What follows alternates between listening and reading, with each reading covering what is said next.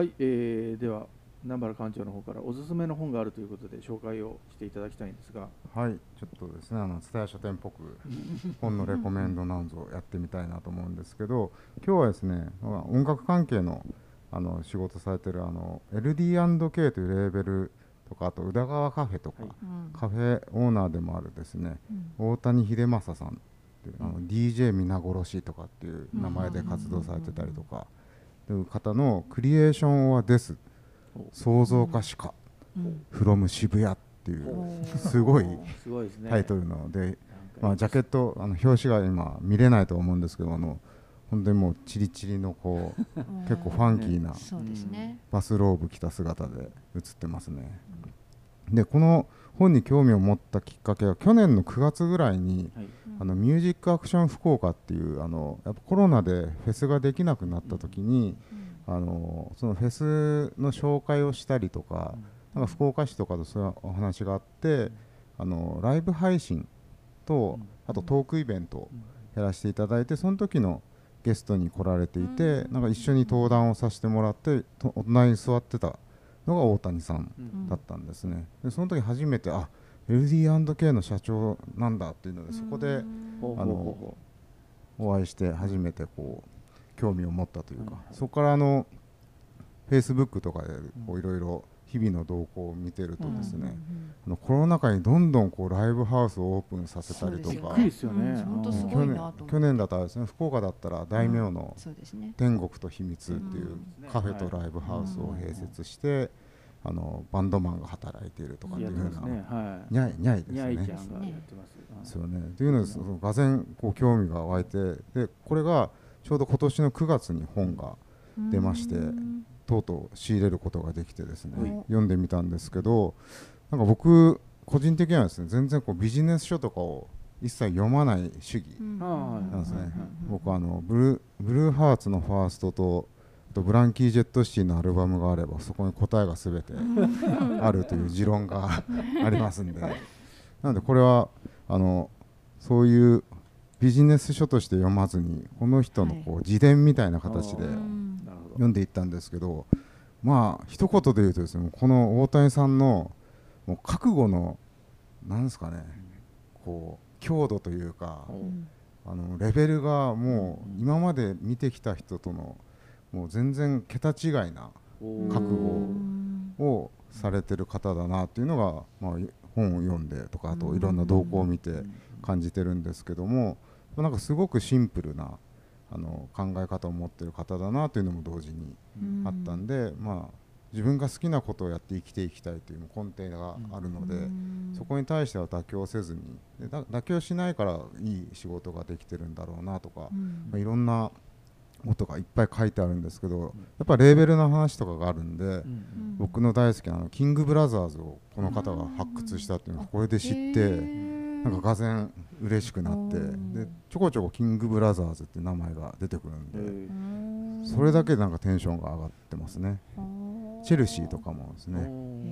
なのでそういったインディーズのバンドの発掘とかあと僕もずっと常々疑問に思ってたそのインディーズで発掘してこうメジャーに行かせた時うんって、うん。そういう事務所ってうん。どういう風な感じなんだろうっていう、うん。結局ぶっちゃけ全然儲からないっていう風な、うん。はいあはい。の包み隠さずそんなことが書いてあったりとか。なるほどなるほど。っていうのもですねそのちょっといろいろ音楽系の話もたくさんあったりとか。あとはカフェの宇田川カフェのオープンから後半はですねそのそれぞれオープンさせたお店の逸話をずっと全店書いてあるのでそれ読むだけでもうん。1店舗1店舗のこうコンセプトとかこだわりとかうん。事件とかええそういうのが載ってるんですごく1日ですぐ読み終わりました。はうんで旅をしなさいとかも書いてあったりとかですねこの人信用できますね。髪型もちょっと似てる。もん似て似てきたよね。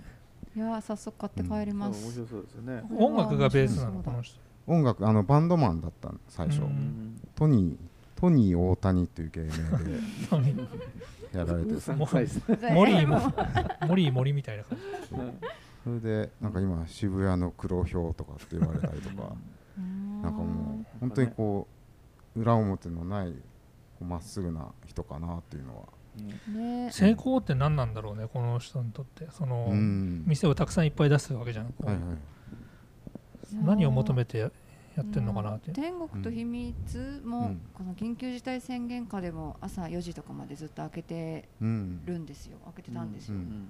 だから何度か行きましたけどその覚悟がやっぱりすごいなと思って、うん。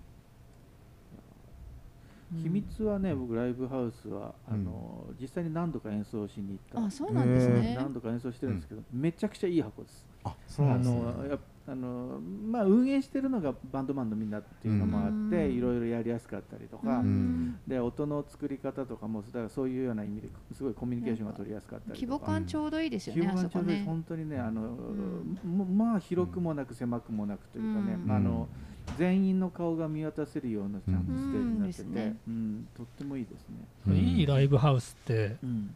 なんか条件があるそのまあうん。規模感もあるあるとしても、うんどこで差が出るんですかね？いい悪いっていうの。はああのい一番基本的なことを言うとうん。音の、音がいいかうん。ああまあそこですね。とですけどうん、でそれは演奏しやすいかしにくいかっていうところに、まあええ。なってて、うん、そそういうとこじゃないですかね。やっぱあの、まあ、ほとんどあの僕の知ってるライブハウスはほとんどそうなんですけどミュージシャンが、あの運営に関わってるっていうああうんなんかそこは大事なんですかねやっぱなんかね、うん。それはすごくねあの演奏する側、うん。やる側がすごいやりやすいですよね。ええ。うん新宿のレッドクロスとかもそうですね、うん。なんかアナログ機材にこだわって、うんじゃあ単にビジネスとして考えたら成功しないんでしょうねその、うん。でそのミュージシャンそのあの運営してるミュージシャンの人のあの度量というか、え。あのそそれも試されるところではありますよね、うん。ライブハウスってなんかもうこういうバンド俺嫌なんだよねみたいなのが如実に出てしまうようなうん。ライブハウスっていうのは僕はあんまり好きではなくって、うん。なんかあこういうえー表現の仕方もあるんだっていうようなところで学ぼうという姿勢のあるスタッフのいるライブハウスっていうのが僕はとっても好きでそういうところがすごくいいあの音を出すしいいお客さんを集めるんじゃないかなと思いますよね。うん。トニーさんは同僚でかそう？んトニーさんの同僚は？いやめちゃくちゃでかいし借金もめちゃくちゃしてこのコロナ禍でして。あーなるほどね。うん。それでどんどんあ気を絶やのさないと。社員も増やしていってるっていうのうが、ん。まあ一見ね我々の会社でもこう人をきれいだなんかいろいろ我々の会社って言ったらちょっと語弊がある。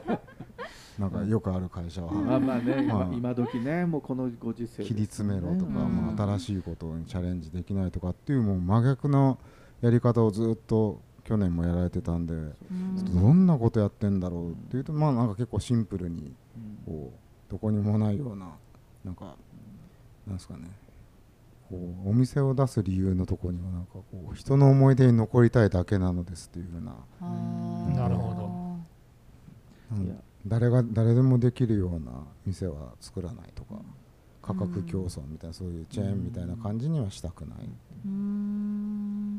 今から生き残るのっていうのはそっちの方かもしれないし、そうあってほしいですね。その、価格競争の店だけ生き残るとかじゃうん。なくて、似たようなお店ばっかりになっちゃうからですね。でやっぱりうん。そのなんだろうやってることに熱意を持ってこう取り組んでる店っていうのがいいですよね。その、うん。これはお金になるからやってますとかではなくてこういうことをやるのがすげえ好きだからやってるってういうん。ようなその企業が好きですよね。あの僕は好きですね。今そのお金を出す方が自分のお金の使い道っていうのを考え直すようになったから、うん。しっかりとそのただ安いからうん。買うとかじゃなくて、うん。なんか意味のあることに使いたいうん。自分にとってもその自分が応援する人たちにとっても。だからどんどんねそう考えたらうん。その信念を持ってやってる人たちうん。とかにお金落ちていくような気はうんしますし、まあ、そうあってほしいっていうのはありますね。そうですね、うん。商品であってもこういった箱であっても、うん。そういう熱量があるところにお金を落とす選択っていうのをね、だからそうですね。僕らも蔦屋書店で付加価値を提供できないとうやんっぱいけないかなっていうのはこの本で学びました。ということでです、はい。ありがとうございました。ではまた何かこういう本とかね、えーレコードとかいろいろ雑誌とか紹介できることがあれば紹介していきたいと思います。はい、ではまた、はい、ありがとうございました。